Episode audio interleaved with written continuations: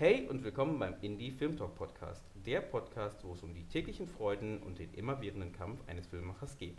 Viel Spaß!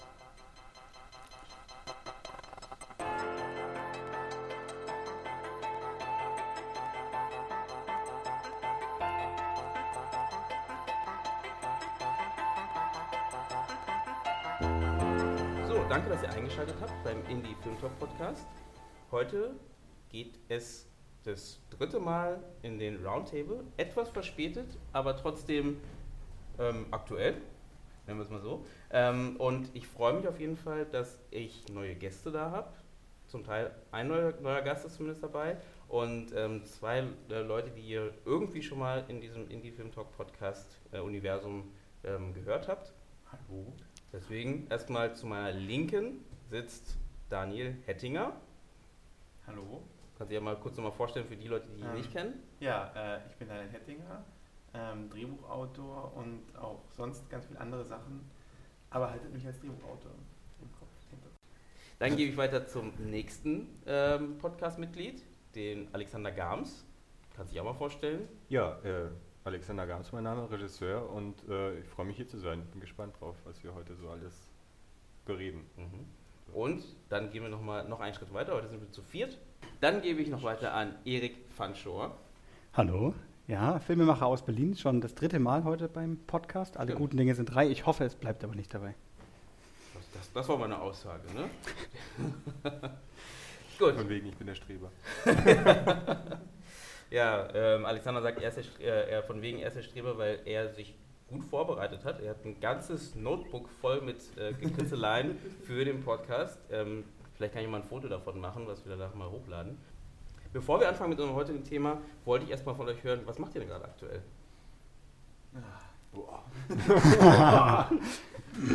Also an was arbeitet ihr? Also ich glaube, ich würde gerade so das Aktuellste von ähm, Alexander und mir, also wir zusammen haben ja unsere Filmproduktionsfirma Mustard Films und wir wollen ähm, nächstes Jahr richtig viel produzieren, also weil wir dieses Jahr irgendwie so ein bisschen Pausenjahr haben und da sind wir gerade in der Vorbereitung. Da setzen wir uns jetzt immer dreimal pro Woche hin und ähm, schreiben und entwickeln und bereiten vor aufs nächste Jahr. Also was, Ja. was bereitet ihr denn vor? Also welche Richtung, was wird es? Also wir haben uns jetzt auf vier Kurzfilme, beziehungsweise drei Kurzfilme und einen Langfilm, den wir aber als äh, Proof of Concept in einem Kurzfilm auch drehen, Mhm. ähm, entschieden. Ähm, und das ist, glaube ich, so durch die Bank, also von relativ, von, von aufwendig bis nicht aufwendig, irgendwie alles so ein bisschen durch. Und äh, was haben wir jetzt für Genres im Endeffekt? Das ist, glaube ich, Mm, Ne, wir haben, wir haben äh, der, der, der Feature-Film ist mehr oder minder eine Groteske, so ein bisschen wie äh, Schwarze Katze, Weißer Kater oder ähm, die Aki Kaurismäki-Filme oder Mhm. vielleicht Grand Hotel Budapest. So. Mhm. Und ähm, heißt Arbeitstitel ist der Kassierer. Und dann haben wir noch einen Genrefilm, Zombie, Horrorfilm. Was haben wir denn noch? Ah, Psychothriller und das, das vierte ist, glaube ich, auch so eine Art Psychothriller, absurd. ja, weiß ich nicht, ja. Horrorfilm würde ich jetzt Ja. mal sagen, so ja. Ist nicht, noch nicht ganz so klar, was da draus wird. ja. Aber Pausenjahr, um, um das nochmal vielleicht äh, ein bisschen zu erläutern, also Pausenjahr, wir haben dieses Jahr angefangen, äh, äh, Demobänder für Schauspieler zu drehen, was sehr viel Aufwand erstmal war, das ganze Kind zu benennen, eine Homepage zu machen und ähm, das Marketing anzukurbeln, weshalb einfach die, die Filmprojekte ein bisschen ins Hintertreffen geraten sind. Und dann haben wir natürlich noch andere Projekte, die gerade äh, sich nach vorne gedrängt haben, weshalb wir entschieden haben, dieses Jahr mehr als Pre-Production-Jahr zu nutzen, dieses Jahr zu schreiben, die, die Plots fertig zu kriegen, vielleicht sogar die Skripte, um dann nächstes Jahr wirklich zu sagen, wir haben das Material und dann wird nur noch produziert, Mhm. mehr oder minder. Wenn es denn klappt, das ist ja auch nicht so günstig, das müssen wir gucken. Mhm. Und ähm, ihr macht ja die Schauspielvideos ja auch noch, Mhm. auch noch dazu, auch erst nichts, nee, das habt ihr schon angefangen. Das ist, Das- ist schon on, on the way. Also die Idee ist es halt mit den Schauspielervideos euer Geld zu verdienen und dann mit ähm, den Filmen, die ihr macht, ähm, Geld wieder auszugeben. genau. Nein, aber ähm, dass ihr eben da die Möglichkeit habt, halt dann die Filme zu produzieren, wenn ich richtig verstehe, oder? Also, oder? Ähm, ja, ja, dafür sind wir leider noch zu günstig, würde ich mal sagen, weil das, was wir ähm, kosten, ist in, noch nicht so, dass es jetzt die Filme unbedingt deckt, wie wir sie machen wollen würden. Aber das war die Idee, erstmal so zu sagen, okay, wir sind ein Team, wir arbeiten gut, wie könnten wir denn jetzt auch gleich mal in, die, in so eine monetäre Schiene gehen, weil wir beide wissen und auch Kollegen kennen, die halt sehr, sehr lange ähm, im, im, im, im nicht-monetären Bereich waren. Also ich vielleicht kurz zur Erklärung, ich bin ähm, Schauspieler und Betriebswirt und habe letztes Jahr mich dazu entschlossen, ähm, Regie zu machen und das durchzuziehen. Und wir haben letztes Jahr auch sehr ähm, erfolgreich sieben Produktionen gemacht zusammen, also alles Kurzfilmproduktionen, auch zum Teil sehr, sehr einfach ähm, vom Setting her und auch von, vom, vom Production Value her.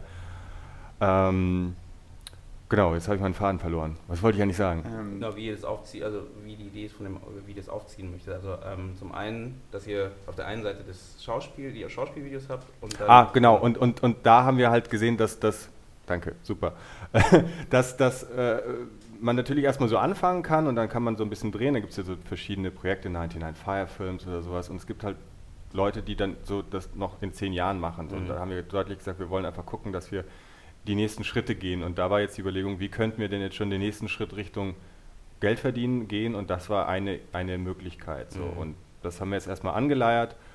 Und jetzt gucken wir mal, wie das Ganze so läuft. Wir hatten schon drei ähm, Klienten, Kunden. Ähm, das war ganz äh, ist ganz gut gelaufen so, aber ähm, wir müssen mal gucken, ob das ja, sich trägt. Ja, sich trägt. Jetzt ja. ist wahrscheinlich eher erstmal so Sommerpause äh, so gefühlt und mal gucken. Aber habt ihr das Gefühl, ähm, auch für die anderen vielleicht, dass das Sinn macht in die Richtung? Oder habt ihr das Gefühl, ähm, die, Scha also die Schauspieler, die müssen ja auch selbst Geld in die Hand nehmen erstmal, um das zu produzieren und äh, also es ist, glaube ich, ein schwieriges, ja, es genau. ist ein schwieriges Medium, weil wenn man, also da ich selbst Schauspieler bin, weiß ich auch, wie, wenig Kohle man hat. Vor allem in Deutschland ist es ja so, dass du, ne, Thema Selbstausbeutung ist ja ein ganz großes Stichwort.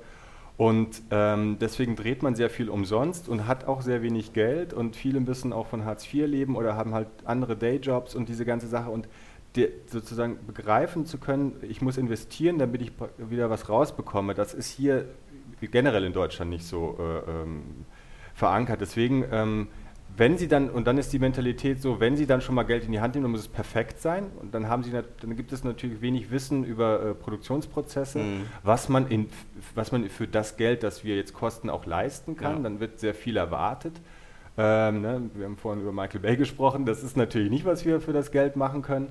Ähm, und, äh, die, der, und dann ist es natürlich auch noch das Problem, dass wenn wir einen, einen, einen Film anbieten, äh, wo der Schauspieler sich selbst sieht, dann ist praktisch, ne, wenn das ist halt auch Eitelkeiten, die da so ein bisschen. Wenn wir jetzt einen Erklärfilm, wenn wir jetzt einen Erklärfilm für, für eine, irgendeine Business Company machen oder so, dann sagen die, ja, funktioniert, sieht gut aus, gut. So. Mhm. Aber wenn ein Schauspieler sich selbst sieht, dann denkt er, oh, ich sehe ja total hässlich oder ja. aufgequollen aus und so, obwohl das Acting vielleicht ganz gut ist. Mhm. Und das ist immer so ein bisschen, wo wir beide kurz frustriert waren äh, und gesagt haben, mal gucken, ob das jetzt so Okay, aber das heißt, ihr seid noch offen, theoretisch, wenn das jetzt nichts sein ja, sollte, dann geht genau. ihr einfach in eine andere Richtung oder macht vielleicht Werbung ja, oder irgendwo. Irgendwo geht es immer lang. Genau, genau. genau. Irgendwo okay. kommt man immer an. Dann gebe ich mal weiter an Erik. Was machst du denn gerade? Na, ich bin immer noch an der Graphic Novel dran. Also ich äh, habe ja einen Spielfilm vor mir, den ich aber nicht als Drehbuch irgendwie rumreichen will, sondern erstmal als Graphic Novel umsetze. Das heißt, ich als, zeichne und schreibe den. Als Anmerkung, ne? Ähm, Episode 2. Episode 2. Glaube ich oder drei. Auf jeden Fall da, wo du darüber redest. Ne? Wir, hatten, genau. wir hatten ja kurz eine Episode aufgenommen, wo du genau das angesprochen hast. Genau. Ähm, weil ich denke, dass mit so einem Buch in der Hand, das nachher bestimmt 300 Seiten plus irgendwie aufweisen wird, ähm, der Film ganz anders wirkt auf den äh, Menschen, dem ich dieses Projekt vorstelle. Ähm, das Ganze soll nicht als Storyboard-Vorlage oder so dienen, aber es soll einfach veranschaulichen, dass es handfest ist, dass es schon mal, dass es schon in einem Medium funktioniert. Und genau, und einfach auch beweisen, wie ich visuell Geschichten erzählen kann. Mhm. Drehbücher sind schön und gut und äh, das Drehbuch ist auch unglaublich wichtig, aber es ist letzten Endes doch nur schwarze Tinte auf weißem Papier. Mhm. Und als Regisseur möchte ich eben unter Beweis stellen, dass ich visuell denke und mit der Graphic Novel gehe ich da, glaube ich, einen ziemlich großen Schritt auf die Leute zu, ohne ihnen jetzt irgendwie, sag mal, einen Proof of Concept zu bieten, der nichts damit zu tun hat, was eigentlich in meinem Kopf ist. Und ne, Stift und Papier sind einfach viel günstiger als jetzt wirklich diese Villa irgendwie zu kaufen, mhm. einzurichten, äh, zu mieten, einzurichten. Kaufen auch. Die ganzen Kostüme und alles, ne? Also ich musste einfach nicht sparen. Mhm. Ja, und währenddessen bereite ich einen Horror-Kurzfilm nach dem anderen vor, zusammen mit meinem Bruder, der in Nürnberg studiert. Mhm. Und genau, das stecken wir gerade mit den Vorbereitungen, sind aber dabei, jetzt gerade den von Mai auf die ganze Festivalrunde zu schicken. Mhm. Wie Moment, also nicht auf die Festivalrunde, die irgendwie 1000 Dollar kostet, um sie irgendwo reinzubringen, sondern einfach diese Genre-Festivals. Knock, Knock, Knock heißt der Film. Und ja, mal gucken. Wir, nach 10 hören wir dann aber auch auf, weil es kostet dann doch jedes Mal irgendwie so ein paar Dollar, Mhm. dies, das Zeug einzubringen. Und ja, müssen uns aber schon eben damit anfreunden, dass die meisten Festivals leider für US Citizens irgendwie gedacht sind, die für uns in Frage kommen und wo unsere Chancen irgendwie gut ständen, wirklich. Also teilweise hat man gedacht, oh ja, das passt wie die Faust aufs Auge. Und erst heute musste ich wieder so eine Enttäuschung erleben. Also immer schön diese Regeln lesen, bevor ihr euch da irgendwie große Freude macht und irgendwas einsendet und ja, ihr Mhm. aus diesem nichtigen Grund dann irgendwie nicht akzeptiert werdet. Mhm. Aber auch hier, ne, also ein guter Tipp, ähm, hatten wir ja vorher kurz darüber geredet, ähm, vielleicht einfach mal, wenn man solche Filme hat, die ähm, man trotzdem in Amerika einreichen möchte, ähm, einfach jemanden finden, der halt zufällig aus Amerika kommt ne, und den einfach mit ins Boot holen. Ne? Gibt hier einen Credit und äh, Associate Producer. Ja, genau, ne, ist er Producer und dann ist gut. Dann, äh, weil ich meine, am Ende ist ja äh, bei äh, so Kurzfilmen etc. ist man froh, wenn der gesehen wird. Ne? Und das heißt, wenn die Möglichkeit besteht, dass man jemanden mit ins Boot holt, wenn der Credits kriegt dafür, ähm, wäre es egal, weil am Ende hat man die Möglichkeit, eben auf solchen Festivals dann zu laufen halt. ne? Und am Ende ist man trotzdem noch der Regisseur, Drehbuchautor oder was auch immer, der den Film da gemacht hat. Klar, ich würde jetzt nicht sagen, äh, nimmt jemand, der den Credit kriegt für äh, Regisseur, wenn man selber der Regisseur ist, das wäre nicht so schlau, aber ähm, trotzdem irgendeinen Credit sich ausdenkt, der, der Sinn macht natürlich auch und dann schickt man hin. Ja, im Zweifel schickt man einfach auch irgendwie direkt an die Leute, die einen so interessieren. Also gerade über Twitter und so gibt es halt doch mittlerweile diese Schwelle nicht mehr, die es früher gab irgendwie. Oh, wir kommen an die Adresse und sonst wie. Mhm. Ähm, ich habe zum Beispiel letzte Woche erst an Tim Leake diesen Film geschickt. Tim Leake hat äh, die ABCs of Death-Reihe produziert. Mhm. Bisher gibt es Mhm. zwei Teile davon. Mhm. Ähm, ihm gehört die Element Draft House Kinokette. Mhm. Richtig coole Kinokette, wo Handy verboten sind und überhaupt. Und ja, einfach, wo der Film im Mittelpunkt steht und Respekt vor den Filmemachern ähm, herrscht. Und ähm, ja, dem habe ich den Film geschickt und fünf Tage später hatte ich die Antwort im Postfach, dass ihm der Film sehr gefällt. Und sollte der dritte Teil gedreht werden, dann könnte ich mit Knock Knock Knock da auf jeden Fall dabei sein. Ich muss mich einfach nur dann melden. Ähm, Also und hat ihn insgesamt als sehr cool empfunden. Okay, wie dabei sein, das habe ich nicht verstanden. Äh, ABCs of Death ist tatsächlich A, B, C, D, E, F, G, H. Mhm. Und auf irgendeine Weise finden die Leute immer den Tod. Genau. Ah, genau, und in dem. Fall wäre es K für Knock Knock Knock. Ah, okay. okay. Und da könnte ich sozusagen das K-Segment stellen. Mhm. Also wenn er noch eine dritte Folge, weil, Wenn er noch einen dritten Teil macht. weil dann muss er ja noch mehr als drei Teile machen, oder? Nee, nee, nee, nee. Es gibt bisher nur zwei. Genau. Und ich meine, Und K wenn jetzt der dritte und Teil B. kommt, achso. Nee, nee, nee, nee, nee. Mhm. Ein Film besteht aus 26 Kurzfilmen. Genau. Okay. Genau. Es gibt schon zwei Filme, A26. Jetzt verstehe ich. Du wärst ein Teil von dem, genau, jetzt verstehe ich. Genau. Das Alphabet. Ja. Genau. Okay, gut. Jetzt Und das ist, das ist natürlich ja, toll. Das war schon ein Erfolg. Das weiß natürlich jetzt niemand, außer die Zuhörer hier, aber sowas sind- baut einen nicht dann viele. auf. Wenn es eine. E-Mail beantwortet wird, genau. Ja, keine Sorge, das wird hier nicht. Nee, Das ist alles, alles, alles, wir sind die ganze Zeit alle unter uns. Ihr könnt alles erzählen. Äh, schlimmsten Geheimnisse. Äh, es, hört, es hört keiner zu. Irgendjemand hast du jetzt beleidigt, der gerade wirklich am Hörer ist. Ein bisschen traurig. Nein, sind, zu. ich, ich freue mich ja immer mehr auf immer, nee, ich freue mich immer ähm, auf immer mehr Zuhörer und es passiert auch was. Und die Roundtables kommen, glaube ich, ganz gut an. Also es werden, wurden, glaube ich, auch fast am meisten gehört. Ähm, vielleicht auch, weil es verschiedene Ansichten gibt, also noch mehr Ansichten, als wenn nur zwei Leute reden. Aber ähm, ja, deswegen freue ich mich, wenn da genug Leute zuhören und ich hoffe, dieser wird auch von ganz vielen Leuten äh, angehört und auch kommentiert. Also ähm, nochmal hier ähm, als kleine, ja, klein bisschen Werbung. Ähm, bitte ähm, abonniert den Kanal, Nummer eins. Zweitens ähm, bei iTunes abonnieren und ähm, kommentieren, wenn ihr Lust habt. Und bewerten. Das wäre super. Gut, dann leite ich mal zu unserem eigentlichen Thema heute.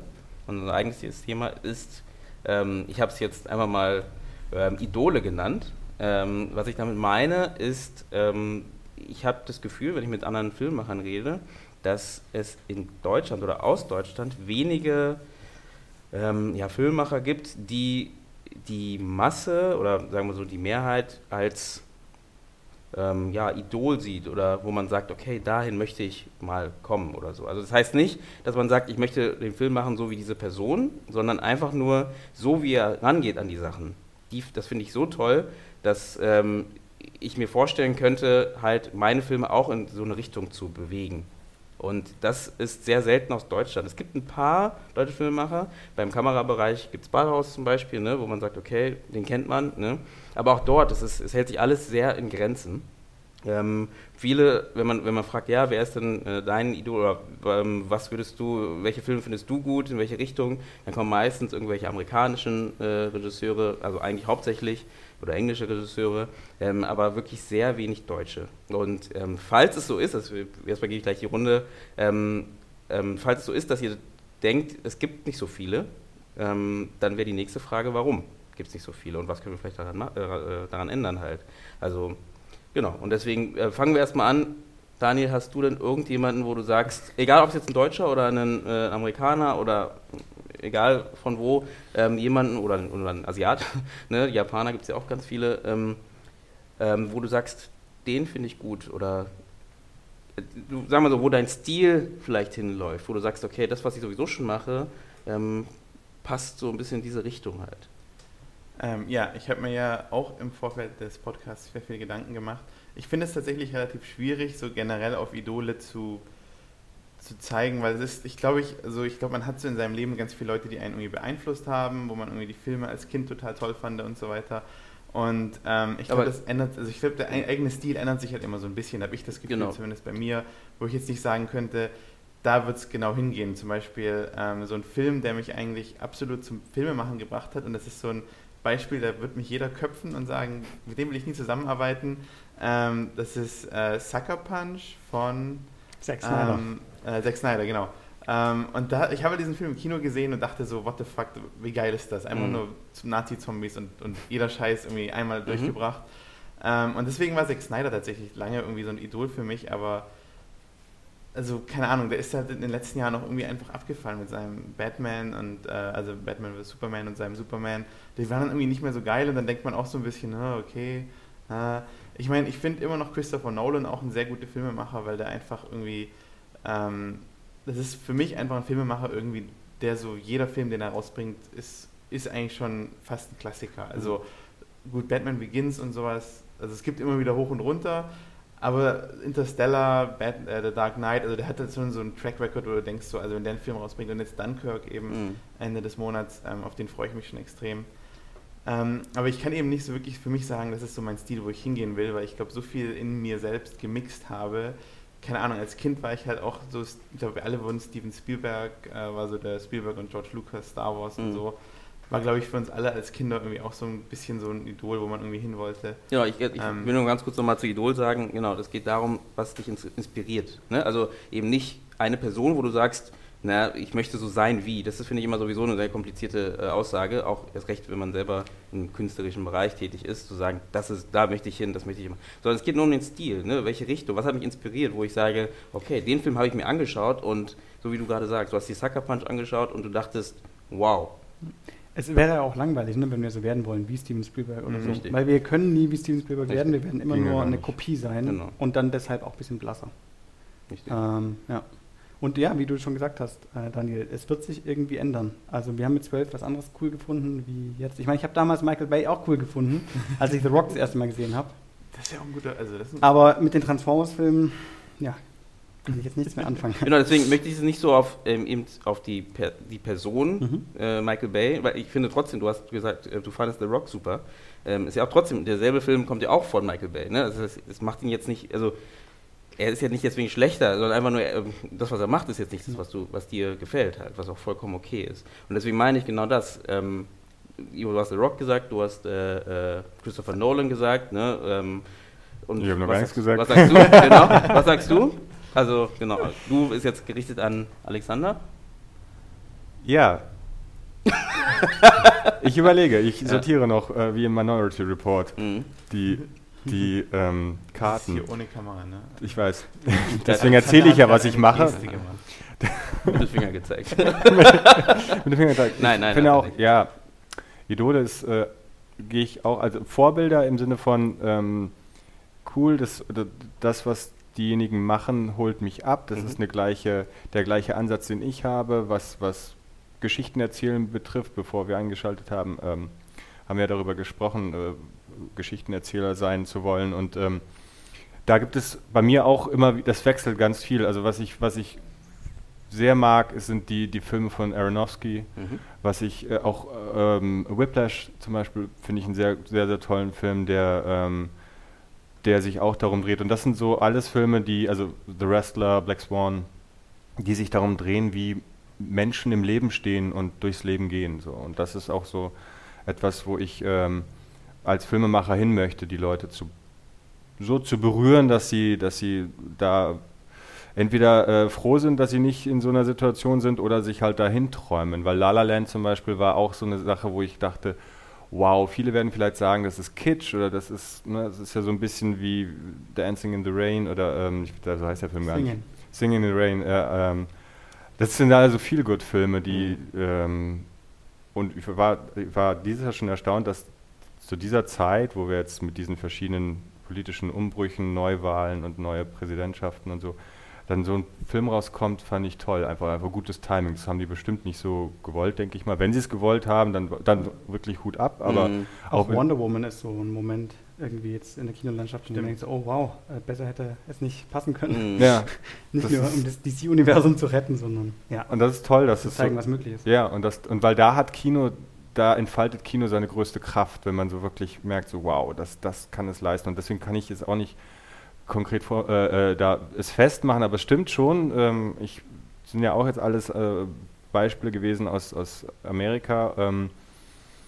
äh, vielleicht, also was, was äh, in Deutschland interessant war, also Fassbinder hat mich eine Zeit lang sehr interessiert oder auch fasziniert, weil er so ein, so ein Workaholic war. Mhm. Andererseits ähm, muss er ja auch ein, ein Arschloch vor dem Herrn gewesen sein. Also was für Geschichten ich da ähm, gehört habe, da, da guckt man echt zweimal. Also das war, schon erstaunt, man nicht schlecht. Also ähm, aber trotzdem habe ich einen großen Respekt vor der Leistung und vor dieser, vor dieser, ja, also er hatte gesagt, schlafen können wir, wenn wir tot sind und muss da wirklich wie ein, wie ein Tier gearbeitet haben um Mhm. diese Filme. Ich meine, er hat ja, wann ist er gestorben? Er hat 40 Filme gemacht, ne? Und, und ist aber trotzdem nicht älter als 50 geworden. Also das heißt. Die Frage ist ja, wollen wir so werden? Ich meine, Nee, nee, äh, da- das ist, nee, nee, Ja, um aber genau- aber überhaupt zu hören immer, okay, der Regisseur ist der und der und der Filmemacher ist der und der, aber der Mensch dahinter ist vielleicht dieser. Also ja auch mit Alfred Hitchcock so und Ja, Kubrick genau. und alle, Ja, die sind ja so Figuren. Ja. Oder auch Tom Cruise oder sonst wie, die sind ja immer diese eine Person im öffentlichen Leben und dann aber dieses ganz andere. Ja. Und es gibt ja auch Menschen, die das gar nicht vereinbaren können. Ne? Also, oder, oder Quatsch, sagen, äh, nicht, nicht vereinbaren, sondern nicht trennen wollen. Das ist nämlich auch eine interessante Unterfrage, die ich vielleicht nachher äh, mal in die Runde werfen will. Nämlich, ob das okay ist, auch zum Beispiel Roman Polanski, den ich sehr, sehr schätze als Filmemacher, vielleicht eine fragwürdige Tat irgendwie in den 70er Jahren äh, Mhm. begangen hat. Mhm. Ähm, ob man dann trotzdem noch diese Filme gehen kann oder aus Protest die Filme abschaltet im Fernsehen, wenn die laufen. Äh, Woody Allen, ähm, ja, es gibt ja so viele Ja, Beispiele. ja. Ähm, genau, ob das, ob das möglich ist. Ähm, aber ich wollte eigentlich äh, darauf hinaus, dass du sagst, es ändert immer sich so ein bisschen. Ist es bei euch auch so, dass ihr dann ab und zu mal euch irgendwo festkrallt, weil ihr irgendeinen Film seht und dann denkt, okay, das ist jetzt der und dann guckt ihr, was ihr noch gemacht habt.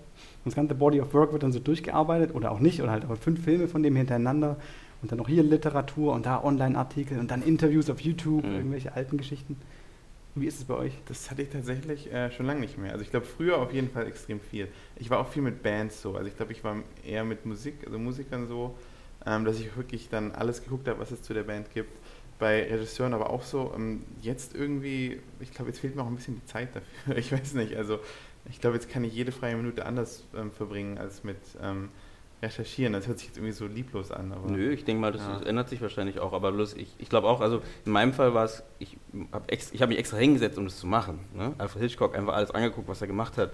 Oder äh, Steven Spielberg oder wer auch immer. Ne? Oder, oder ja, egal welcher Regisseur, da einfach mal zu gucken, was sie davor gemacht haben. Auch super interessant. Äh, neuer, jetzt fällt mir wieder die Namen nicht ein, jetzt geht's wieder los.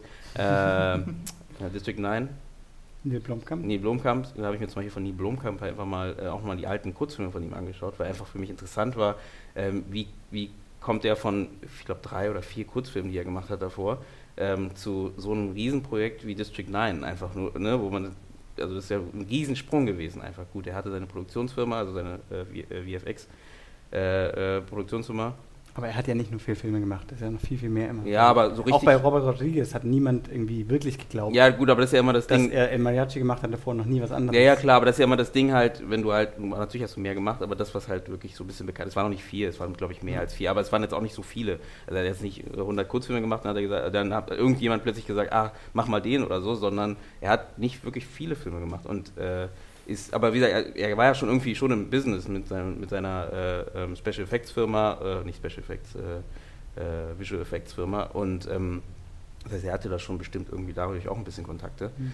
Ähm, aber deswegen habe ich mir auch die Sachen angeguckt, einfach mal zu schauen, woher die Leute kommen halt. Ne? Also ich glaube, bei mir muss ich mich extra dafür hinsetzen. Es war jetzt nicht so, wie du sagst, du fängst mit einem Film an, findest den so cool und äh, deswegen willst, will ich wissen, was der sonst noch gemacht hat, weil bei mir ist es vielleicht so ein bisschen wie einer von euch gerade vorher gesagt hatte, ähm, dass eben ich habe kein jetzt direktes Idol oder wo ich sage, der, das was er macht, ist cool, deswegen gehe ich von aus, dass alles andere auch cool ist, weil in der Regel ist es nicht so. Ähm, es sind ja meistens viele Umstände, erst recht, wenn jetzt die Leute größer werden, wo, wenn, wenn du jetzt einen Marvel-Film machst, dann bist du zwar Regisseur, in Anführungsstrichen, aber ähm, du bist, da gibt es extra nochmal einen Regisseur, der nur die Action macht, ne? da gibt es extra einen Regisseur, der wirklich eher, die buchen dich, weil du halt gut Dialoge schreibst, oder nee, weil du gut mit Dialogen bist, halt, aber nicht, weil du äh, Action-Regisseur bist ähm, und solche Sachen. Also da ist immer die Frage, wie viel die Person selber noch machen konnte halt. Ne? Also heutzutage noch mehr als vorher sogar. Ähm, und deswegen ist für mich halt nicht, nicht so wichtig, was die Person alles vorher gemacht hat, sondern eher, der Film ist cool von dem und ich habe dann das so als ja, Film, den ich dann halt aufnehme und denke, das ist, was ich gerne machen würde. Halt, ne? Es gibt ein paar, ihr es nicht, dass ihr einen Film anguckt und dann denkt, okay, der hat mich jetzt so irgendwie begeistert. Dieser Regisseur hat jetzt sozusagen eine lebenslange Garantie bekommen von mir, dass ich halt ins Kino gehe, wenn ein neuer rauskommt. Also bei der mir neue. Edgar Wright-Film, Mhm. Baby Driver, ich bin halt irgendwie sofort da. Oder bei dir Christopher Nolan oder so. nee, bei, also bei mir ist es nicht so, Ne? weil ich habe genau das Baby Driver, genau so ein Fall, äh, der spricht mich gar nicht an, zum Beispiel. Obwohl ich Edgar Wright cool finde, also bis jetzt, was er gemacht hat, aber Baby Driver finde ich, also die Aber- ganze Konstellation, Aber du hast doch trotzdem so dieses, also Edgar Wright, ich habe den noch nicht gesehen, ihr Mhm. auf jeden Fall auch, ist, glaube ich, auch bei mir auf der Liste Edgar Wright ein sehr, ähm, Genau. also als Einfluss auf jeden Fall. Ähm, deswegen will ich den auch unbedingt sehen und deswegen, genau, sage ich mir, ich will den unbedingt sehen. Wir, ähm, ich finde auch, ja, jetzt fliegt mir der Name los, hier, ähm, Drive und Neon Demon. Ähm, Na? Nicholas Winding Refn. Ja. Ja, genau, Nicholas Winding Refn war für mich auch lange, also Drive war einer meiner Lieblingsfilme für eine ganz lange Zeit, du ist immer noch. mhm. Und dann war ich auch sofort bei Neon Demon dabei, weil er den gemacht hat und so. Also wie fandest du den? ich fand den Neon Demon dann nicht mehr so gut und ich glaube dann, also wenn ich jetzt, glaube ich, der nächste Nicholas Winding Refn ähm, in die Kinos kommt, dann bin ich wahrscheinlich auch ein bisschen eher so, hm, mal sehen, was kommt. Mhm. Na Also gut, ich er ist halt Künstler, ne? Also, Drive ja, und ja. ähm, Never God, äh, Go, Only God Forgives Mhm. fand ich ähm, beide sehr gute Filme. Und, Mhm. ja. Ja, aber das ist genau der Punkt. Aber genau, bei, bei, mir ist es, bei mir ist es so gewesen, dass ich auch, wenn ich einen guten Film sah, geguckt habe, was der Regisseur ähm, sonst noch gemacht hat, aber ich hatte dann. Die, die anderen Filme hatten es bei mir schwer, weil ich so äh, äh, verliebt war in den einen Mhm. Film, dass ich immer wieder in dieses Gefühl und in, in dieses Erlebnis zurück wollte. Und der andere Film dann praktisch, ne, der hatte halt eine andere Welt, der hatte eine andere Story, der hatte andere Figuren. Und die wollte ich dann gar nicht so haben. Deswegen habe ich eher dann, also bei, bei äh, Taxi, äh, Taxi Driver war es so, da habe ich The Raging Bull einmal angeguckt und gesagt, "Bäh, pff." Mhm. und ähm, gut, der mag jetzt vielleicht auch nicht so der tollste Film sein von ihm, aber äh, Taxi Driver habe ich mir dafür siebenmal angeguckt und Mhm. so, weil da, da, da wollte ich immer wieder in diese Situation rein, in diese Musik auch rein und in diese Stimmung rein. Und äh, das ist mir auch öfters passiert, dass ich eben ja, an, an dem Film da dran war und ich wollte, habe dann, andere Filme hatten es dann wie gesagt schwer, die braucht, brauchte dann erstmal so ein bisschen Pause, dass ich mich entwöhne und, und dann wieder, ähm, aber das war noch zur Zeit, als ich äh, äh, als Schauspieler tätig war und, und jetzt ist es natürlich nochmal eine andere Blickweise, wenn ich sage, als Regisseur gucke ich, was macht der Kollege und äh, wie, ähm, weil es noch vielleicht sogar ein Stück weit analytischer ist und ein, ein Stück weit weniger äh, genießerisch. Genießt du den nicht beim ersten Mal? Also ich kann Doch. das perfekt. Wenn ich das erste Mal einen Film sehe, Ja. dann, dann Also ich kann auch- achte ja. ich dann nicht drauf irgendwie, oh, das ist ja toll. Nee, das, das, das finde ich auch blöd. Also das, weil dann, ähm, dann kann ich ja gar nicht das, da- dann kann ich ja gar nicht das ermessen, was der Film leistet, Mhm. wenn ich es nicht genieße. Das ist vollkommen. Also da bin ich auch, sage ich auch, nee, äh, äh, wenn ich den Film äh, toll finde oder ich möchte gern wissen, wie das gemacht wurde oder das interessiert mich, dann gehe ich ein zweites, drittes, viertes Mal rein oder guck's mir halt. Was war denn der letzte. Film, wo ihr dreimal hintereinander drin wart? Ähm, ich war tatsächlich schon lange nicht mehr dreimal hintereinander im Film, aber ich kann sagen, was der letzte Film war, der mich so richtig krass, ähm, äh, also wo ich echt so dachte, wow, was für ein guter Film, ähm, das war It Follows ähm, der ja schon seit längerem, ge- ich weiß gar nicht, wann der rauskam, ich glaube vor zwei Jahren oder so. Und der ist schon seit längerem gehypt und habe ich ihn irgendwie vor ein paar Monaten angeguckt. Und es ist richtig, echt ein richtig guter Film. Also der ähm, hat mich nachhaltig auch wirklich beeinflusst. Oder das ist beeinflusst, aber. Be Du konntest einfach seitdem nicht mehr schlafen. genau, genau. Oh, ich bin endlich wieder Und er hat ja den Film wieder angemacht, ne? ähm, ja, äh, das wäre jetzt so mein letzter. Aber ich glaube, ich habe schon echt lange nicht mehr einen Ja, ich Film bin aber genauso, ich, hab- ich gucke selten Filme öfter, außer so nebenbei dann doch nochmal, weil dann sieht man den doch irgendwo noch und dann guckt man ihn nochmal, aber nicht so bewusst, nicht so oft. Ähm, aber ich weiß, ich, ich habe ein paar Filme, die ich gerne nochmal schaue, ne, so wie du mit dem Taxi Driver, die ich gerne, wenn ich dann doch irgendwo da rüber stolper, ah, dann gucke ich mir gerne nochmal an, weil er einfach die Stimmung einfach, weiß nicht, nimmst du The Revenant oder so. Ähm, gut, da muss man in der Stimmung sein wahrscheinlich, aber Ach ja, Todeskampf, klar. Aber ähm, es geht aber darum, von der Stimmung, die einfach übertragen wird halt, ne? Wo, wenn du dich da reinsetzt, hast du das Gefühl, du bist einfach in einer völlig anderen Welt. Ähm, für diese, was auch immer, der geht auch, glaube ich, über Länge, aber äh, einfach für diese zwei, drei Stunden, wo du da einfach da sitzt und dich einfach reinversetzen kannst. Und so einen Film gucke ich mir gerne nochmal an, auch aus dem Grund, vielleicht aus der Film, Filmemacher-Sicht, um zu gucken, na, wie haben die das hingekriegt oder ne, wie haben die dort, die haben ja oft auf mit Plansequenzen gearbeitet, äh, also und wie haben die dieses äh, Staging von den ganzen äh, Akteuren, die da herumlaufen und äh, den Bär, wie haben die den Bär hingekriegt? Nein, aber nein, nein, aber einfach nur dieses, ähm, wie ist es dazu gekommen? Das guckt man sich dann nochmal doppelt an. Aber auch erst recht, wenn ich jetzt sowieso noch einen Film mache, der vielleicht so in eine Richtung geht, dann gucke ich mir die Filme auch nochmal an, wenn da sowieso irgendwas war. Ähm, dann gucke ich es mir gerne nochmal. Aber ansonsten, auch vielleicht Zeitgründen, weiß ich nicht. Also habe ich zumindest das Gefühl. Also ich würde es gerne öfter mal gucken, aber denke ich mir, es gibt so eine Palette von Filmen, die ich eigentlich noch schauen möchte. Ähm, und Es geht mir ähnlich. Also vor allem, vor allem äh, also gefühlt war ich in den letzten drei Filmen oder so doppelt oder dreimal drin. Ich wollte in La La Land nochmal reingehen, ich wollte oder will in Die Verführten nochmal reingehen, äh, den, den neuen Coppola-Film. Und was habe ich sonst gesehen? Na, Get Out muss nicht nochmal sein, aber also zumindest nicht im Kino, aber mhm. so, soll man sich trotzdem angucken, ist glaube ich ein, ist ein wirklich spannender Film. Aber ähm, ich glaube, ja, es ist halt, es ist halt, es, wenn ich jedes, jeden Tag, wenn ich Netflix an, äh, mache oder auch äh, Amazon Prime, ist ja eine neue Serie draußen, so habe ich das Gefühl. Ne? Ist ja immer irgendwie, wo ich mir denke, da ist so viel Angebot, da kommt man gar nicht nach, das überhaupt äh, äh, irgendwie sich reinzuziehen und dann nochmal ins Kino gehen. Wobei ich da versuche auch, also für mich zu sagen, lieber weniger gucken und das Gleiche öfters gucken. Es ist, glaube ich, sinnvoller, auch sowas, was ne, lieber, lieber einen guten Film dreimal gucken als einen schlechten Film, wobei man weiß ja Obwohl, vorher ne? nicht unbedingt, Ja. was schlecht ist oder was gut ist. Und außerdem, schlechte Filme gucken ist auch nicht so schlecht. Ist auch Ich nicht es verkehrt, super interessant, ja. um zu verstehen, was da schiefgelaufen ist. Ne? Oder Ja. warum ist der schlecht geworden. Also das finde ich super interessant. Ähm, erst recht in einer äh, kleinen Runde, wo man auch ein bisschen Spaß dabei hat. Und dann ähm, einfach mal zu schauen, Ja. was da passiert ist oder warum das nicht geklappt hat. Das ist super interessant. Also da lernt man, glaube ich, auch einiges. Was wir mal, was wir mal mit, äh, mit Dominik gemacht haben, wir haben gesagt, wir machen Filmeabend so, und äh, einfach um, um, wir haben gesagt, wir nehmen uns den ganzen Tag Zeit und dann gucken wir nur Filme und analysieren die oder reden drüber oder wenn nicht, auch nicht, je nachdem. Das hat ein einziges Mal stattgefunden, leider. Leider. Das ist eine ja. coole Idee, ja. Ähm, Sollte man öfter machen, ne? ja, das Aber muss man wirklich, äh, ähm, finde ich cool. Also sollte, müssen wir mal ich gucken, würde man jetzt gerne mal, wo du sagst, so irgendwie Trash-Abend oder was heißt schlechte Filme gucken. Mhm. Ich würde gerne mal The Room komplett angucken. Ich weiß nicht, ob Ja, ihr The ich Room nicht kennt. Ich Ja, habe ja, klar. Wettgang jetzt nicht. Ähm, nee. Ich will ihn unbedingt mal komplett sehen. Mhm. Das ist. Und ich das, glaube, der ist das einfach öfters so aber ja. abgefahren. genau. Aber genau, das ist genau jetzt die Frage. Das heißt, ähm, vielleicht ist es ja auch ein bisschen dem geschuldet, dass es halt zu viel Angebot wieder gibt, dass ähm, vielleicht unsere Generation an Filmemachern es vielleicht schwieriger hat, irgendwie ähm, ja, eine Richtung zu nehmen, zu sagen, okay, das ist so ein bisschen für mich ähm, eine Richtung, die ich gehen möchte. Weil was auf jeden Fall passiert ist, glaube ich schon, wenn man halt immer wieder dreht, wird man automatisch eine Richtung entwickeln. Das wird passieren. Aber bloß auf dem Weg dorthin, ähm, dass man sagt, okay, ich konzentriere mich vielleicht mal in diese Richtung, weil ich finde das super, was der macht oder wie er es gemacht hat und ähm, konzentriere mich darauf, diesen Film, weil der Stoff vielleicht genau da reinpasst, mal so in diese Richtung zu gehen, auch zum Probieren, zum Üben. Auch, Mhm. ne? Und äh, vielleicht, weil dieses Überangebot einfach da ist, ähm, dass wir deswegen vielleicht dieses Problem haben, dass wir uns da nicht konzentrieren können und sagen können, okay, ich gehe mal in diese Richtung. Kann sein? warum ist es denn ein Problem? Ich meine, also ich glaube das Gefühl, ich schöpfe irgendwie aus allen möglichen Richtungen. Da ist der Toro, da ist Zack Snyder, da ist Harald Reine, der Winnetou gemacht hat, mit drin, Alfred Hitchcock. Ähm, alle möglichen, aus allen möglichen Zeiten eigentlich. Auch von natürlich aktuell irgendwie, auch George Miller und so. Mhm. Fury Road war übrigens der Film, soll ich noch von sagen, in dem ich dreimal drin war. Und wo ich jedes Mal gedacht habe, ja, das ist so Mhm.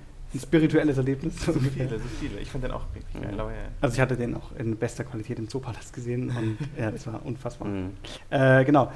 Ähm, und es gibt ja gerade die Regisseure, die jetzt auf verschiedenen Feldern unterwegs sind, so wie George Miller, ne? Also der macht Mad Max, knallharte Actionfilme ab 18 Jahren und dann macht er das Schweinchen namens Babe und dann macht er die, die was macht er? Die Hexen von Eastwick, glaube ich. Mhm. Äh, alles Mögliche, auch, Mar äh, auch Martin Scorsese, wie du sagst, ganz unterschiedliche Farben. Silence und Gangs of New York, das sind ja vollkommen unterschiedliche Paar Schuhe. Und Wolf of Wall Street und Kundun auch und auch Steven Spielberg und so. Mhm. Ähm, allein schon, wenn man sich einen Regisseur raussucht und dann guckt, wie die sich teilweise verwandeln oder eine andere Handschrift verwenden, beziehungsweise die Handschrift ist ja manchmal noch erkennbar, aber trotzdem auf Dinge dann verzichten und so und wir dann vielleicht uns fragen, ja, auch hier Zack Snyder, wo er in Man of Steel nicht mehr die Zeitlupe verwendet hat und alles dokumentarisch und handkameramäßig, alles, was wir dann vermisst haben vermutlich, Ja, äh, die Story nicht mehr scheiße, anwendet, aber- das ist dann irritiert. ja, hätte, hätte es nicht besser gemacht, Wir ja. müssen nicht über diesen Film Ja. reden. Weil Nee, Ja. ja. Weil ich glaube, der Stil war cool, aber gut, äh, egal, ja. ja. Nee, deswegen, ich glaube, es ist eigentlich toll, dass wir von so vielen Seiten ähm, Ja, aber ähm, äh, gereizt werden können. Ich glaube nur, die Gefahr besteht, und das halte ich für negativ, dass wir eben überflutet werden und am Ende betäubt sind. Und weil wir die ganze Zeit konsumieren und denken, wir müssen die Serie aufholen und diesen. Film sehen, dass wir dann gar nichts mehr machen, sondern nur aktuell sein wollen und ach, scheiße, die Serie, ja.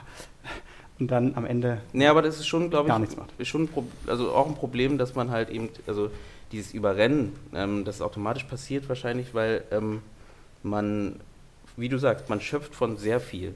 Vorher, ist es, vorher war es genauso, hat auch von viel geschöpft. Äh, Wenn, wenn man wahrscheinlich, wenn damals ein Podcast mit Steven Spielberg und Co. wäre, wenn, hätte er auch gesagt, es gibt so viel, ähm, wo wir, wo wir, wovon wir schöpfen können. die sind fast jeden Tag ins Kino. Ich meine, da. Ne? Bitte? Die sind ja damals fast jeden Tag ins Kino Ja. und haben sich auch Ja. mit Reizen und so. Ja, genau, so viel wie möglich halt, ne? Ja. was man kriegen konnte halt. So, aber wir ist ja so, du musst ja nicht mehr ins Kino. Ne? Du hast einfach alles da. So, und du, du kannst eigentlich den ganzen Tag, wenn es geht, schauen und äh, dich, dich inspirieren lassen. So, das sorgt aber auch dafür, wie du sagst, Nummer eins, dass du vielleicht selber gar nicht mehr zum Machen kommst. Ähm, ist eine Seite. Und zweitens aber auch ähm, auf der anderen Seite, dass eben zu viel da ist, wo du dann ähm, hüpfst zwischen den einzelnen äh, Fragmenten und denkst so, das könnte man probieren. Ach, das ist aber auch nicht schlecht, aber das könnte ich auch machen.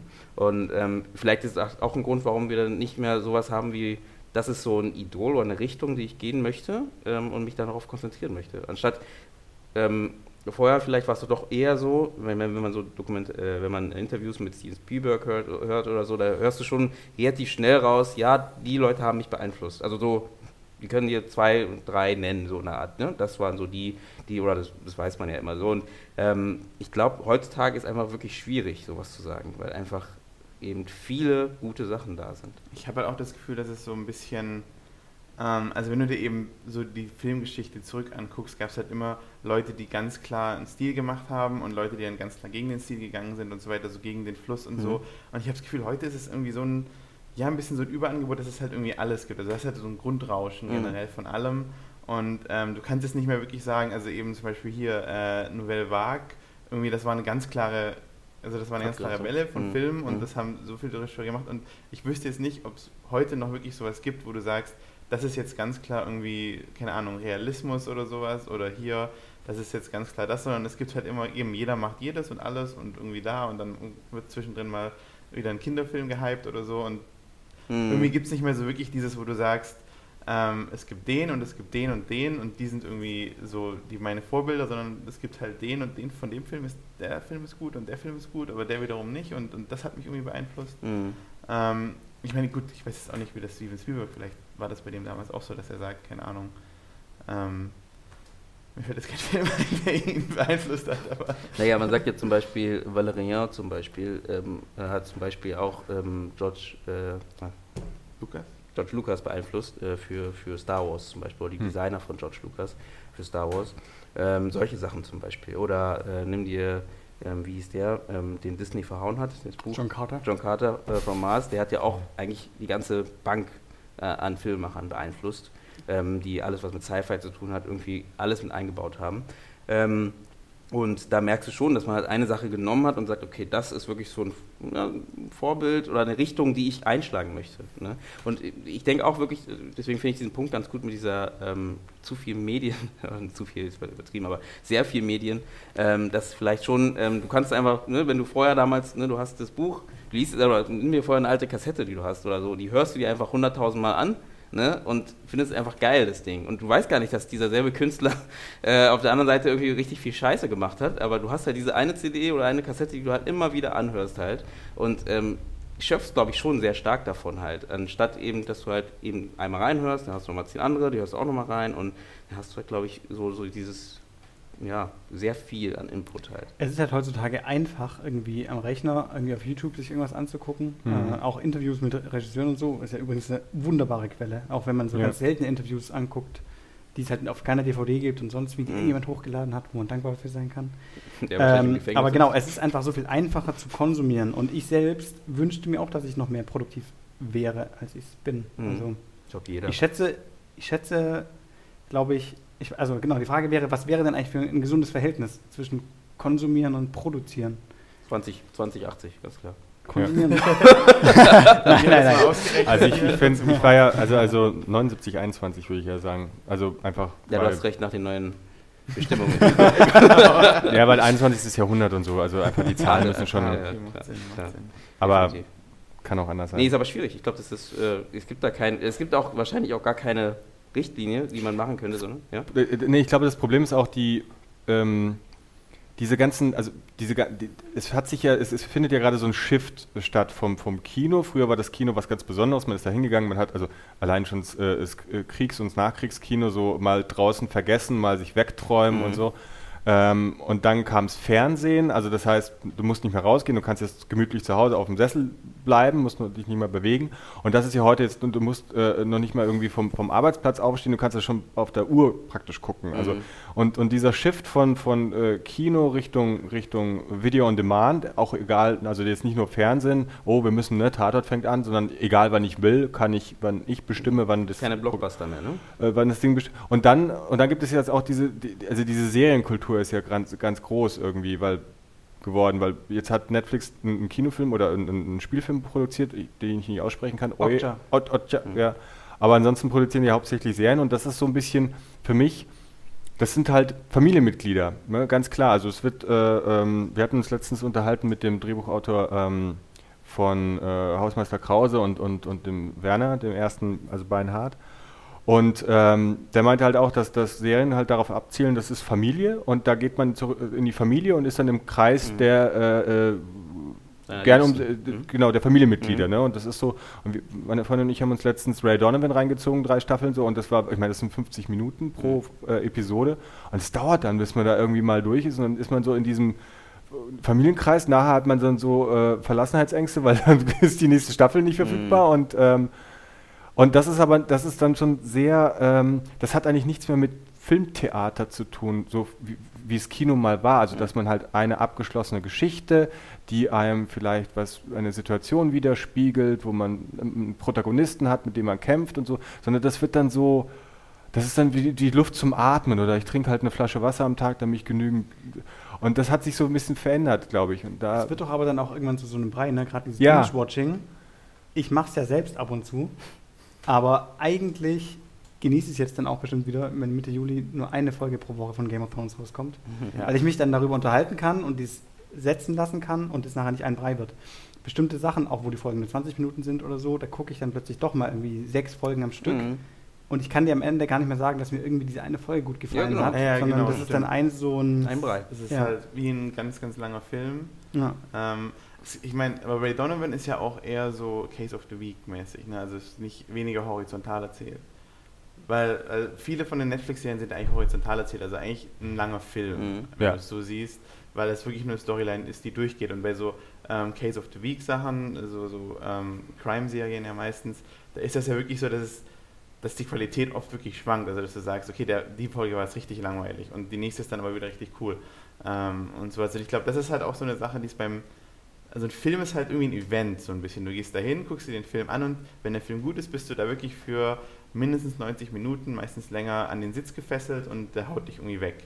Und bei so einer Serie habe ich halt das Gefühl, und die Binge-Post, dann ist das halt immer so hoch und runter. Also wirklich so, so, ah, okay, okay, die Folge war jetzt irgendwie, ne, es ist ein bisschen langweilig, aber die nächste ist vielleicht wieder Aber das wird, glaube ich, weniger. Also, okay, die Netflix-Shows, ich weiß nicht, habt ihr die Marvel-Shows gesehen? Ich Ja. nicht, Doch. weil ich immer von diesen berüchtigten Filler-Episodes irgendwie gehört habe. So, ja, da gibt es mindestens zwei oder drei Folgen pro Ja, Staffel. aber ist ja nicht schlimm. Ja, Also, ich es geht ja- trotzdem. Ich finde, Ja. Also, Also außer, gut, ich habe Weil, weil gerade die ich Netflix finde, oder HBO ja eigentlich toll sind, ähm, Ja. weil es da nicht irgendwie diese Episodenanzahl gibt, die erfüllt werden muss und nicht diese Ja, eben, Werbeunterbrechungen genau. und sonst wie, dass halt eigentlich die Filmemacher das steuern können. Mhm. Ja, Ja, aber, aber ich habe immer Angst, dass halt so viel, also die Serien, wo Quantität vor Qualität irgendwie so die Regel ist, Mhm. nicht so für mich. Hm.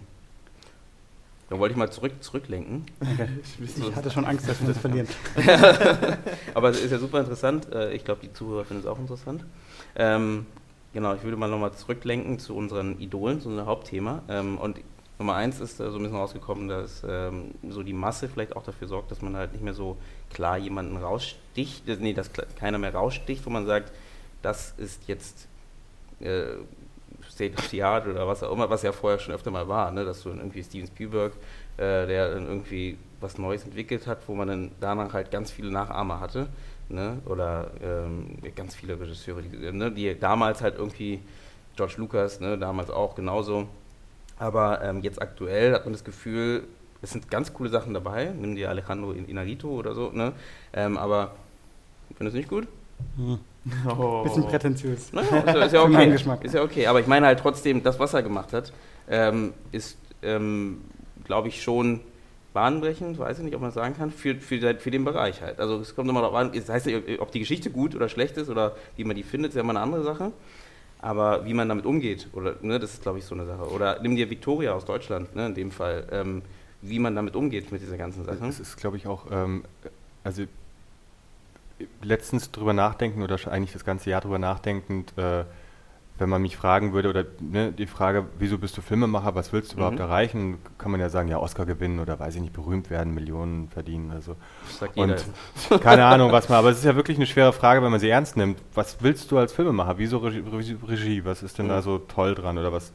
Und, ähm, und ich glaube, diese ganzen Filme, die wir jetzt hier so rausgeschossen haben und genannt haben, das sind alles hervorragend gemachte, handwerklich hervorragend gemachte Werke. Die, die, das erstmal so zu leisten, eine Geschichte so zu schreiben, zu filmen, zu schneiden, Mhm. das ist ähm, vor allem, was ich im letzten Jahr erfahren habe mit den Produktionen, ne, den ersten, äh, meinen ersten Regiearbeiten, da dachte ich so, wow, das ist richtig schwer, einfach mal ähm, eine gute Story zu erzählen, die dicht ist, die, den, die, die nicht ablenkt, die intensiv ist, die zum Höhepunkt kommt und so. Und das ist, ähm, das ist schon, ähm, man erwartet immer so den, den super Hype oder weiß ich nicht, aber da, da ist schon, das ist schon sehr, sehr cool, was die da Mhm. machen. Und das ist natürlich in Amerika, weil die da so ein großes, einfach viel mehr Geld reinpumpen. Die wissen halt, ähm, viele Filme, die zahlen sich nicht aus, da gehen sie halt dann mal mit 200, äh, mit, mit 20, 30 Millionen Verlust raus, aber ähm, die meisten sind ja im Box-Office relativ gut oder gehen so zumindest Break-Even und so und ähm,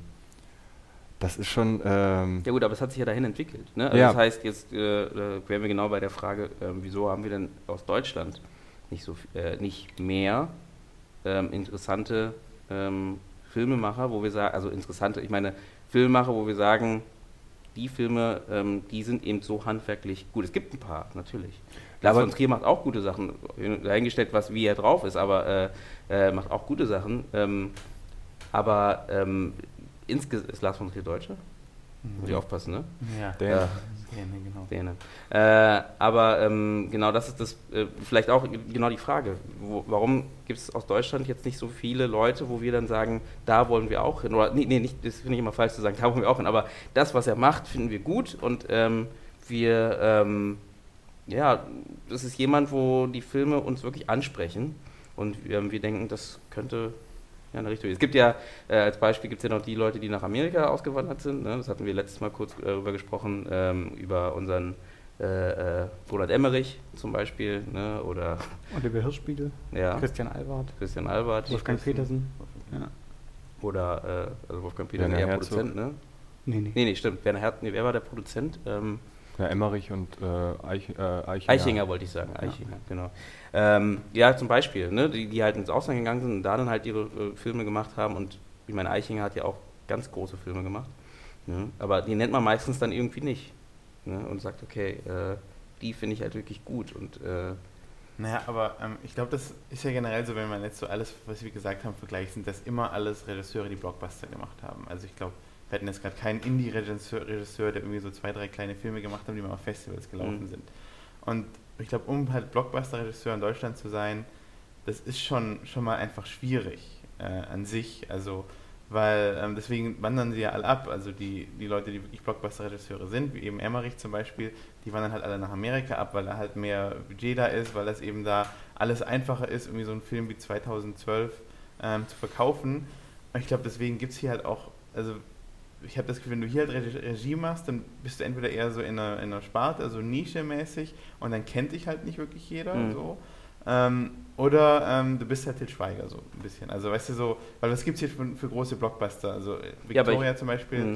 Aber ich würde ja sagen, Till Schweiger, nimm diese Till Schweiger, er hat es ja theoretisch auch geschafft, wenn jetzt seine Filme die Mehrheit ansprechen würde, also nee, die Mehrheit, spricht ja die Mehrheit an, ne, wenn seine, seine Filme die Mehrheit von den Filmemachern ansprechen würde, wäre er genau sowas, was man nennen würde. Ne? Solche Filme wie Till von Till Schweiger, würde man sagen. So, aber genau das ist ja die Frage, wieso gibt es denn äh, in dem Fall dann auch nicht Filmemacher, die eben Blockbuster machen? Es gibt ja Blockbuster, wie Ne, eben Ich von habe halt Schweiger. das Gefühl, das ist immer nur so ein bisschen die, das obere Prozent. Also du hast auch in Amerika so Leute, die halt hauptsächlich Filme machen, die, glaube ich, für Filme machen so super krass uninteressant. Also wirklich so halt so nur nach gibt's auch, 15 klar. Ware, die irgendwie so runtergeschrieben Klar. ist. Gibt es richtig viele, aber die kommen halt nicht zu uns rüber. Und dann eben so ein Christopher Nolan oder sowas, das ist halt wirklich so die oberen 1% und das ist halt eben in Deutschland, ähm, ist halt sozusagen obere 1% von irgendwie 2000 Leuten ist halt sehr wenig sozusagen. Mhm. Also, Ja, aber gut, dann müsst du ja mindestens ein paar geben, wo du sagst. Also eben in so einem- so einer Gesprächsrunde, wir sind vier Leute, ne, ähm, ähm, wo dann wo was kommt und sagt, okay, das finde ich super, die Also Richtung. Tom Tykwer ist irgendwie ein super Beispiel und den ich auch sehr, sehr, sehr schätze. Mhm. Aber als er dann Blockbuster gemacht hat, äh, mit Cloud Atlas, ist halt keiner reingegangen. Mhm. Wo ich dann gedacht habe, hey Leute, ihr Stimmt. wollt immer Originalfilme und keine Fortsetzungen und überhaupt. Und dann bietet der Film einfach alles, was man sich vorstellen kann. War aber auch sehr man lang. muss ne? leider auch seinen Kopf einschalten. Mhm. Ja. Und dann war es das schon wieder. War aber auch sehr lang, ne? Ich habe Ja, das ist ein Film, das, ist ja, das ist ja kein hab. Kriterium, ob ein. Film lang ist. Er hält jede, jede Ja. Minute. Na gut, ich, ich will nur sagen, also es ist trotzdem nochmal so ein Kriterium für manche Leute, die dann äh, nicht wissen, was der, welcher Film es ist und sehen, okay, da steht vier Stunden. Na gut, so lange eh nicht, aber ist er nicht. aber dreieinhalb oder irgendwie so, also irgendwie schon ein bisschen. Aber ich meine, egal, okay, aber auf jeden Fall, das wäre aber auch so. Tom Tykwer ist ja auch zum Beispiel ähm, Filmemacher, wo man auch denken würde, der ist doch eigentlich sowas, wo man sagen könnte, man könnte ihn als Idol. Also Ja. Idol ist halt, ja. Gesagt, Ich habe halt nicht nur ein Idol, wenn du es jetzt mal so nennen willst. Ich Ja, habe ja halt gut. viele, zu Und denen da hat ja ich jeder, also ich glaube, wir alle hier. Ich hoffe Zumindest. irgendwie, dass, dass man zu mehreren aufsieht. Mhm. Und das ist ja hier Naja. nicht verboten. Doch. Kein Monotheismus. nee, genau, das ist genau, also du hast genau, das heißt, Tom Tykwer hättest du jetzt zum Beispiel auch vor einer hätte- Stunde auch genannt. auch Michael Bulli-Herbig und so. Aber Michael Bulli-Herbig und auch Tom, Tom Tykwer, die sind auch alle von Amerikanern beeinflusst. Mhm. Bulli-Herbig ist auch absoluter Steven Spielberg-Fan, Mhm. was man auch in den ganzen Inszenierungen von ihm so Mhm.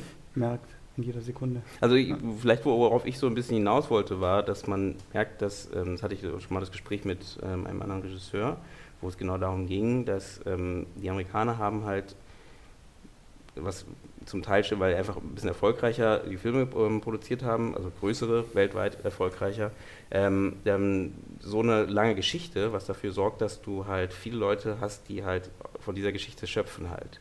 Was die Deutschen haben auch sehr gute Filme und sehr, auch eine Zeit lang auch wirklich äh, äh, bekanntere Filme gemacht. Ähm, aber einfach diese lange Zeit ähm, ist einfach nicht gegeben, was dafür sorgt, dass halt, ähm, wie du gerade sagst, dass Tom Tykwer, äh, Bully Herbig und sowas, dann trotzdem auch wieder die Amerikaner als Vorbild haben ähm, und eben nicht von aus Deutschland schöpfen können halt und sagen können, okay, oder aus nehmen wir Europa schöpfen können und sagen, Aber die, okay, aber die, die, wenn du jetzt sagst, dass die Amerikaner eine lange Filmgeschichte haben, ich meine, die ersten waren die Russen, ja, die Film gemacht haben. So, das heißt, alles, was die, was, was äh, spät, also Sergei Eisenstein und Mhm. äh, wie heißt der nochmal?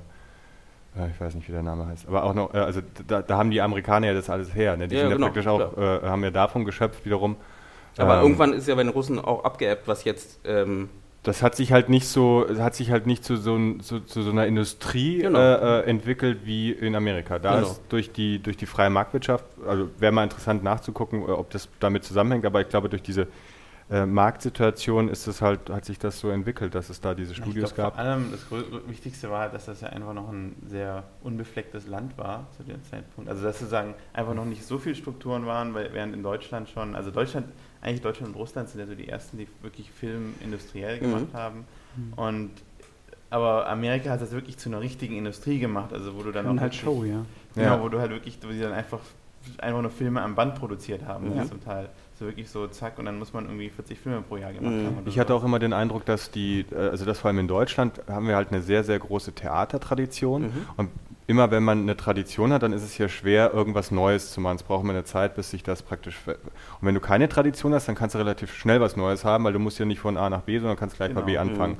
Und das ist, glaube ich, so ein bisschen auch der Grund, weshalb in Amerika halt Filmtheater so groß wurde, weil die halt nicht dieses traditionelle Theater so als Mhm.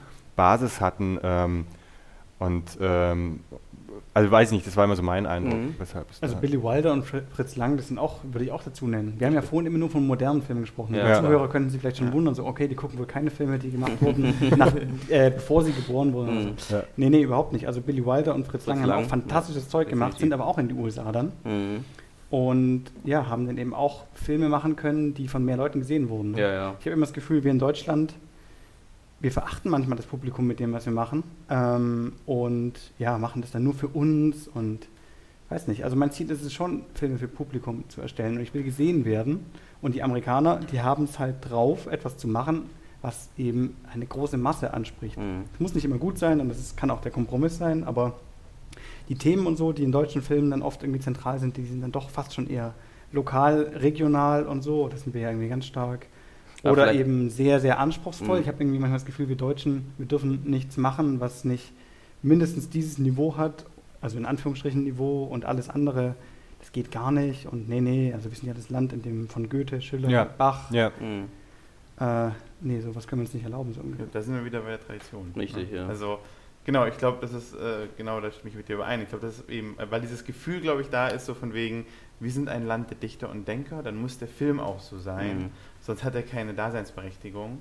Und äh, wenn du es dann eben mal irgendwie ein bisschen weiter runterbrichst, weil viele von den Filmen, die so Blockbuster sind, haben ja auch oft wirklich eine, eine ganz tief, also eine Message, eine, eine sehr menschliche Ebene auch drunter. Also du musst nicht immer irgendwie, Genau, keine Ahnung, es ist halt mit Zucker verpackt, sag ich mal, Genau, ne? genau, richtig. Und dann geht es halt leichter runter und Ja. man geht rein. Und in Deutschland gibt es nicht das. Ist immer Es ist sofort halt die bittere Pille. Ja, ich genau, finde Ich finde, genau, das habe ich, äh, da, da, ich musste als, als, als Kind, musste ich meinen Eltern richtig argumentativ darlegen, weshalb ich jetzt Terminator 2 gucken soll, oder darf, ne, gucken darf, so. Und ähm, für mich ist das ein sehr, sehr gutes Beispiel. Das ist ein Actionfilm, Punkt. Ja, ein toller Actionfilm, aber es liegt ja trotzdem drunter, da, das, die Geschichte geht darum, ist die Industrialisierung und vor allem jetzt die, die ähm, äh, Silicon Valley, sollte man da nicht irgendwie vielleicht doch mal ein bisschen äh, über Moral, Ethik de- nachdenken und das, was passiert, wenn man einfach nur dem, dem äh, äh, freien Lauf lässt, dieser Sache. Und, ähm, und, oder auch Matrix, toller Actionfilm, super mit der neuen Kameratechnik oder diese. Art ähm, zu filmen. Trotzdem ist auch drunter, ist ja eine große Frage, was, was, was sind wir? Ähm, äh, das ist Platons Höhlengleichnis, wenn man so möchte. Ja? Mhm. Da sitzen Leute und gucken sich einen Schein an. Und das ist immer, das fand ich immer so faszinierend bei den amerikanischen Filmen, dass halt so eine philosophische Ebene existiert, sie aber, man, ne, das, das ist ein Layer, den, den nimmt man halt, aber der wird nicht groß diskutiert oder Mhm. der, der ist halt da und auf diesem Nährboden, das ist wie Dünger, ja, den muss man auch nicht sagen, hey, Dünger, Dünger, Dünger, Dünger, sondern den, der kommt da rein wie ein Gewürz und dann ist es halt da. Und Mhm. Der funktioniert halt auf mehreren Ebenen. Ne? Ja. Den kann das Publikum eben genießen. Manchmal, Ja. ich sage jetzt eben einfach, ob du Frau oder Mann bist oder alt oder jung. Jeder kriegt irgendwie den Film mit und je nachdem, wo du gerade im Leben stehst, kannst du das für dich rausziehen. oder Mhm. das. Aber vielleicht gilt es auch, also was ihr gerade als Beispiel nennt, ähm, genau dasselbe auch für Filme aus Deutschland, die wir ansprechend finden.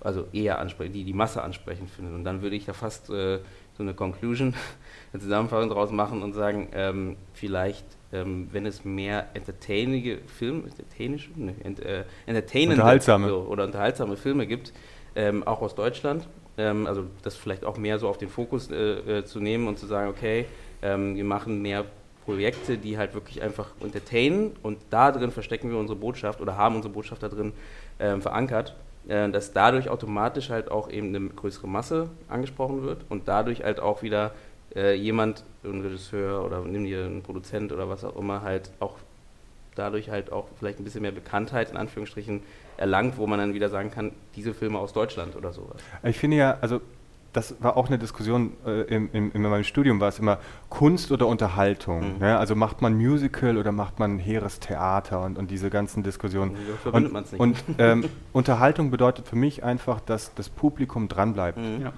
Nichts weiter. Richtig. Also, dass ich es unterhalte, dass es dranbleibt und nicht irgendwie über die Steuererklärung nachdenkt oder denkt, ich muss jetzt mal aufs Klo oder ich rufe lieber meine Freundin an, sondern dass es gebannt ist, dass es reingezogen wird, dass es da, dabei ist und dass es dann äh, empfängt. Und, und, das ist, äh, und das verstehen die Amerikaner halt sehr gut, auch Mhm. wenn man sich äh, Musical-Shows anschaut. Äh, in Deutschland hat Musical halt einen schlechten Ruf, zu Recht, weil es halt so eine ganz äh, breit getretene, billige, produzierte, äh, Verzeihung an alle Musical-Darsteller und so.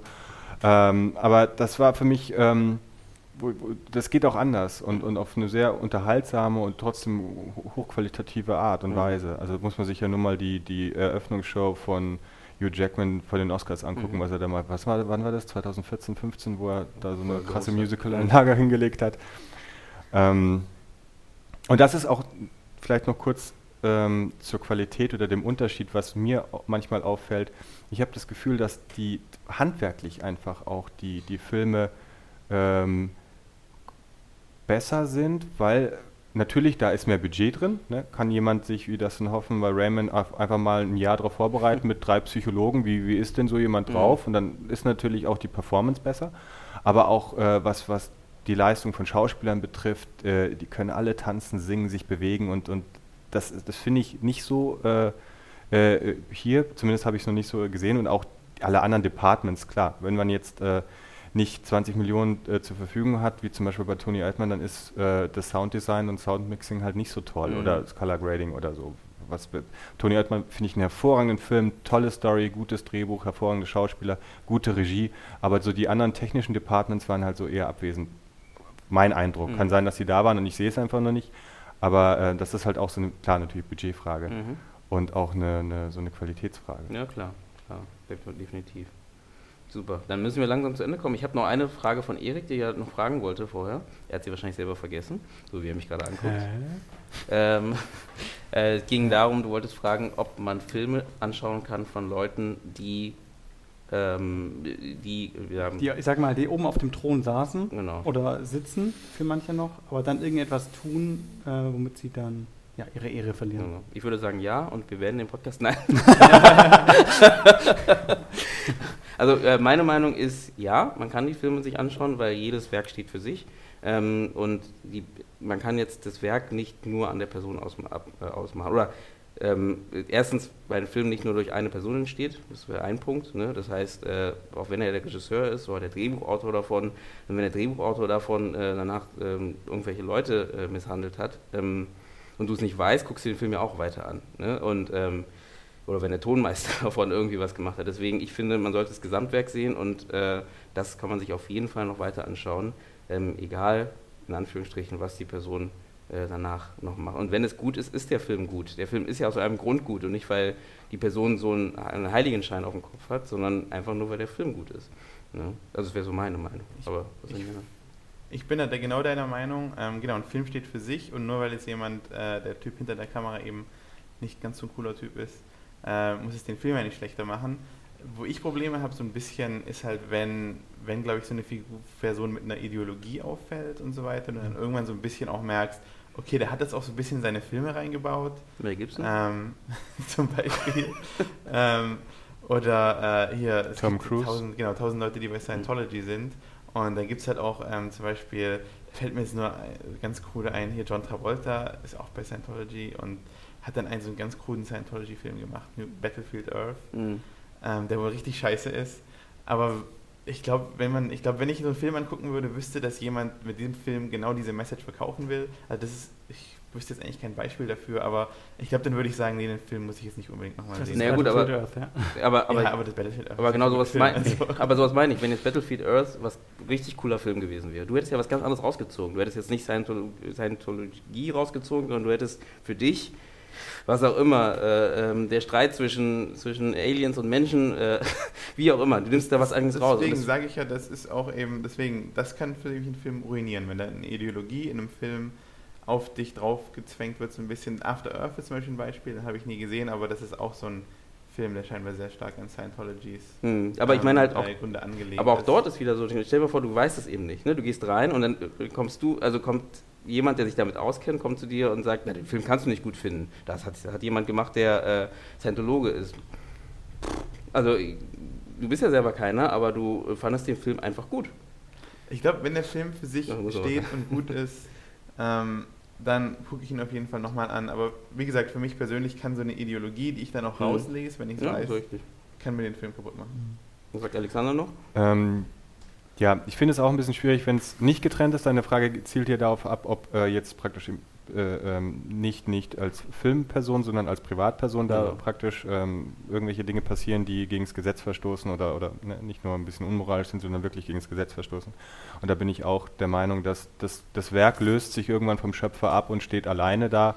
Und ähm, es ist ja auch eine große Diskussion über Wagner und seine Opern. Ist die Musik, darf man die überhaupt anhören? Weil der war ja großer Antisemit und so. Und ähm, finde ich auch, sind, groß, sind großartige Opern und großartige Werke, aber ähm, ich, ich höre die auch nicht mit einem antisemitischen äh, Kontext, sondern ich höre die, weil ich gerne Musik Genau. höre. So.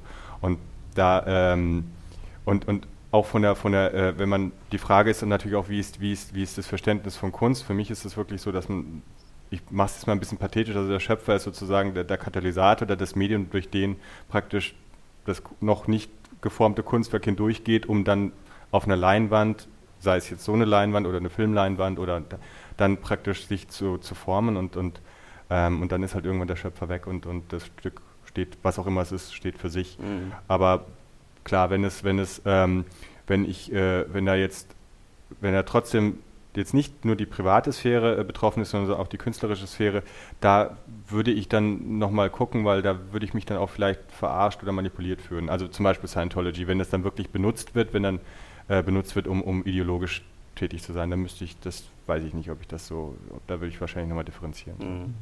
Ich habe halt den letzten Mission Impossible unglaublich genossen. Fand den eigentlich am besten von allen Vieren.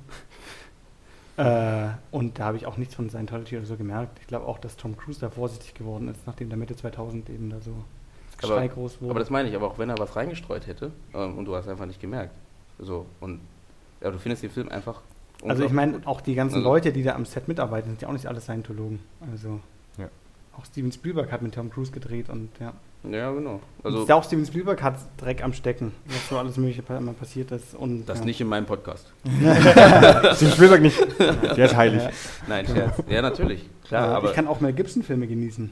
Auch trotz allem, was er so gemacht Ja, hat. das, also ich glaube, jeder hat irgendwie seine Geschichte. Deswegen, Ja. ähm, und wohin du, wohin deine Geschichte führt, das weiß keiner von uns. Ne? Und ähm, genau das, was du gemeint hast, oder was eigentlich alle gemeint haben, ähm, das Werk steht für sich. Ne? Und wenn, wenn, der, wenn dieselbe Person in 20 Jahren plötzlich merkt, äh, sie will sich als Frau kleiden, weil wir, und wir finden es alle äh, äh, zum Glück in unserer Gesellschaft nicht mehr so schlimm, aber wenn, äh, wenn es irgendwie in der Gesellschaft nicht, nicht gut ist und dann deswegen sagen wir, oh, der, der ist jetzt nicht mehr, ne? und deswegen wollen wir den Film nicht mehr schauen. Nein, aber Lena und äh, Lilly Wachowski, Mhm, genau. ja, die Sind die jetzt schon super. beide? Ja, Die sind ja beide Frauen jetzt geworden, Ja. ne? Genau. und das ist toll, dass die halt das erste Mal lächeln und das erste Mal Interviews geben. Mhm. beide. Das ist Krass, super, genau. Das ist echt krass. Und, und das ist Wunderbar. doch vollkommen gut. Zum Glück ist das äh, in unserer Gesellschaft kein Problem. Also doch bei manchen schon, aber ähm, oh, es bessert sich, sagen wir mal so. War Ähm, besser als vor 50 Jahren. Ist auf dem Ja, Weg.